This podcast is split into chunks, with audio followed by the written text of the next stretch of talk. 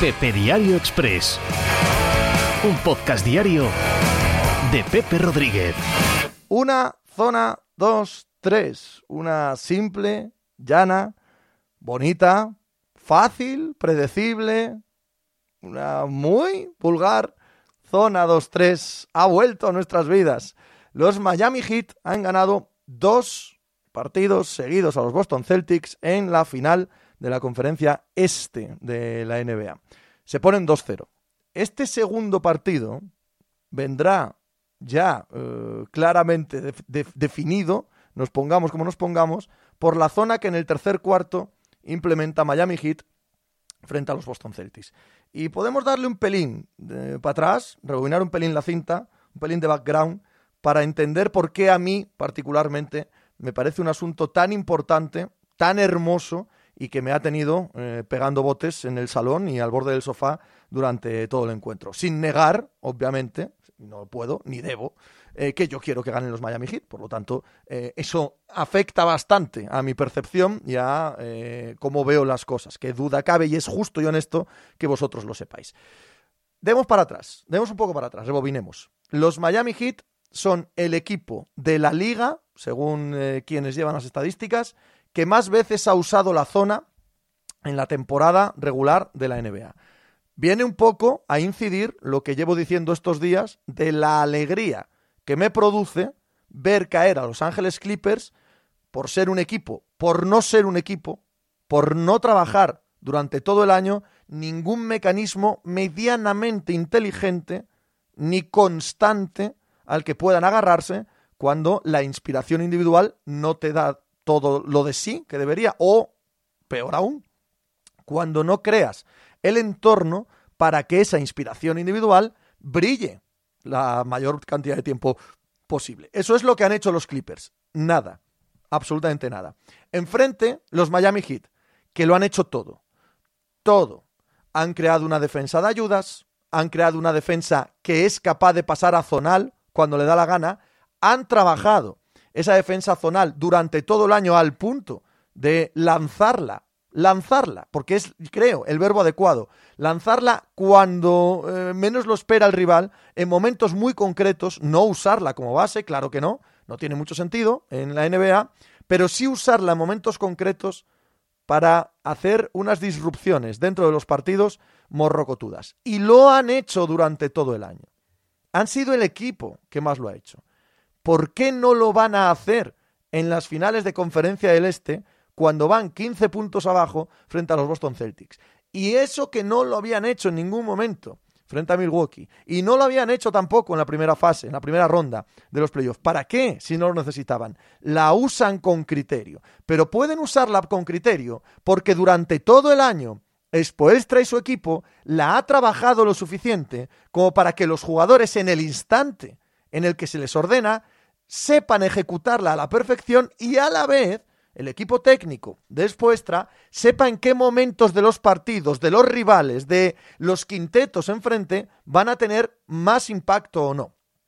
Pueden fallar, pueden equivocarse, pueden irse al carajo, claro, joder, como todo el mundo, pero lo que demuestra es una capacidad de trabajo y análisis que es lo que he hecho en falta, y a qué nivel, en los Clippers. Por eso verla ayer en el tercer cuarto me pareció tan gigantesco, tan maravilloso, un detalle tan preciso que explica el por qué los Miami Heat están donde están a pesar de su talento, a pesar de haber sido un equipo sin duda inferior a Milwaukee, a Toronto, a Boston durante todo el año, sin ningún género de dudas inferior, e inferior en talento, tampoco hay ninguna duda. Pero han usado sus armas, están usando sus armas mejor que nadie, porque no es fruto de hoy. No es fruto de hoy, en absoluto. Rebobinemos un poco más atrás. Vayámonos al Mundial del año pasado, el Mundial de baloncesto del año pasado, que tan de moda está estos días porque se cumple un año de que España fue campeona, etcétera, y Dasón ha puesto el partido y los especialistas en baloncesto han hablado de ello, etcétera. Vale. Centrémonos no en el campeón. No hace falta, ya llevo el orgullo y el, y el, y la felicidad encima, no necesito fijarme un año después. Estados Unidos. ¿Cómo era el equipo de Estados Unidos? Era básicamente estos Boston Celtics, con cuatro retoques, pero básicamente estos Boston Celtics, ¿vale? Estos eran los que estaban en el Mundial de Estados Unidos. ¿Cómo se le gana a Estados Unidos? Lanzándole unas defensas que estos jugadores no están acostumbrados a ver.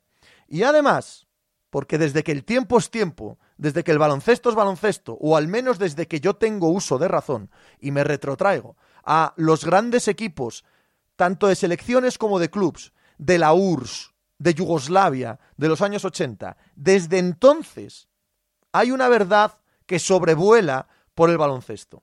Cuando sean superiores a ti físicamente, cuando estén acostumbrados y en rutina de atacarte de X manera y te estén machacando, pon una puta zona. Porque si la tienes trabajada, si la tienes entrenada, si sabes cómo hacerla, creas tal disrupción en el ritmo y en la rutina que cuando quieran encontrar el cómo atacarla, si no están acostumbrados, digo, ya han perdido varias posesiones. Y esas posesiones pasarán a ser tiros lejanos tratando de lanzar por encima de la zona. Y ahí tienes una ventaja. Luego sí, por supuesto, si saben cómo atacarla, si lo han entrenado, si la han visto muchas más veces, acabarán cogiendo el tranquillo y ganará el mejor. Pero si no, ese momento disruptivo, ese momento en el que no sabes qué hacer, te puede dar el partido. Y ayer le da el partido, exactamente a Miami. Exactamente a Miami le da eso el partido.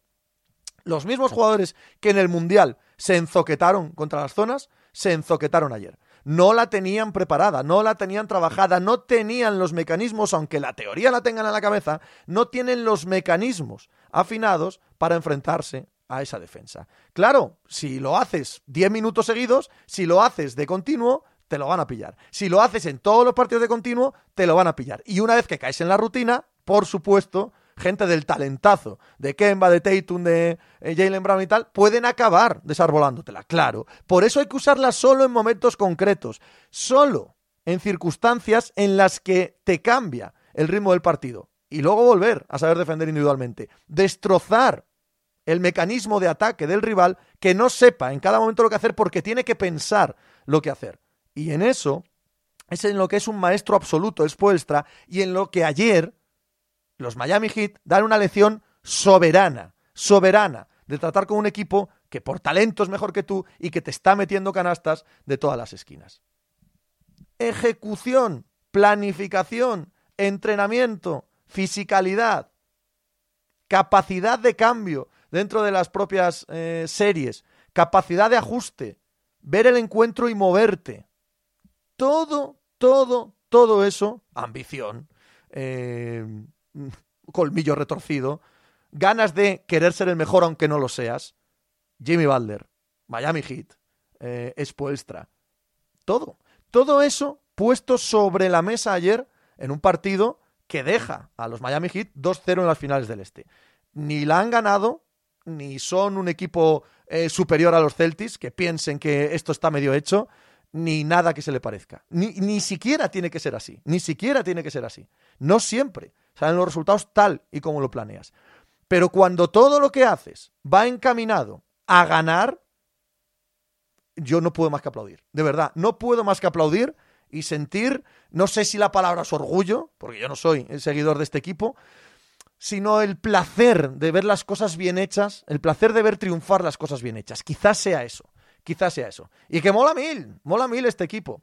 Luego en el otro lado podemos ver lo otro. Podemos ver el colapso del tercer cuarto, cosa que pasa mm, a menudo con estos Boston Celtics. Algo hay en la salida del vestuario, en el tercer cuarto, que colapsan a menudo. Algo hay ahí. El, la poca cintura ante este tipo de cambios en las dinámicas defensivas, la poca cintura, creo, de Brad Stevens a la hora de probar cosas, probar en Scanter te sale bien un rato y luego incides demasiado cuando es obvio que se está yendo el partido porque Van a de Bayo se lo está comiendo a él y a cualquier interior, pero bueno, a Canter ya ni te cuento en, en el partido.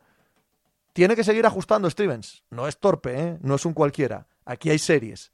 Pero qué maravilla de partido hoy. Qué maravilla de la vieja querida, eh, simple, torpe, eh, barata, zona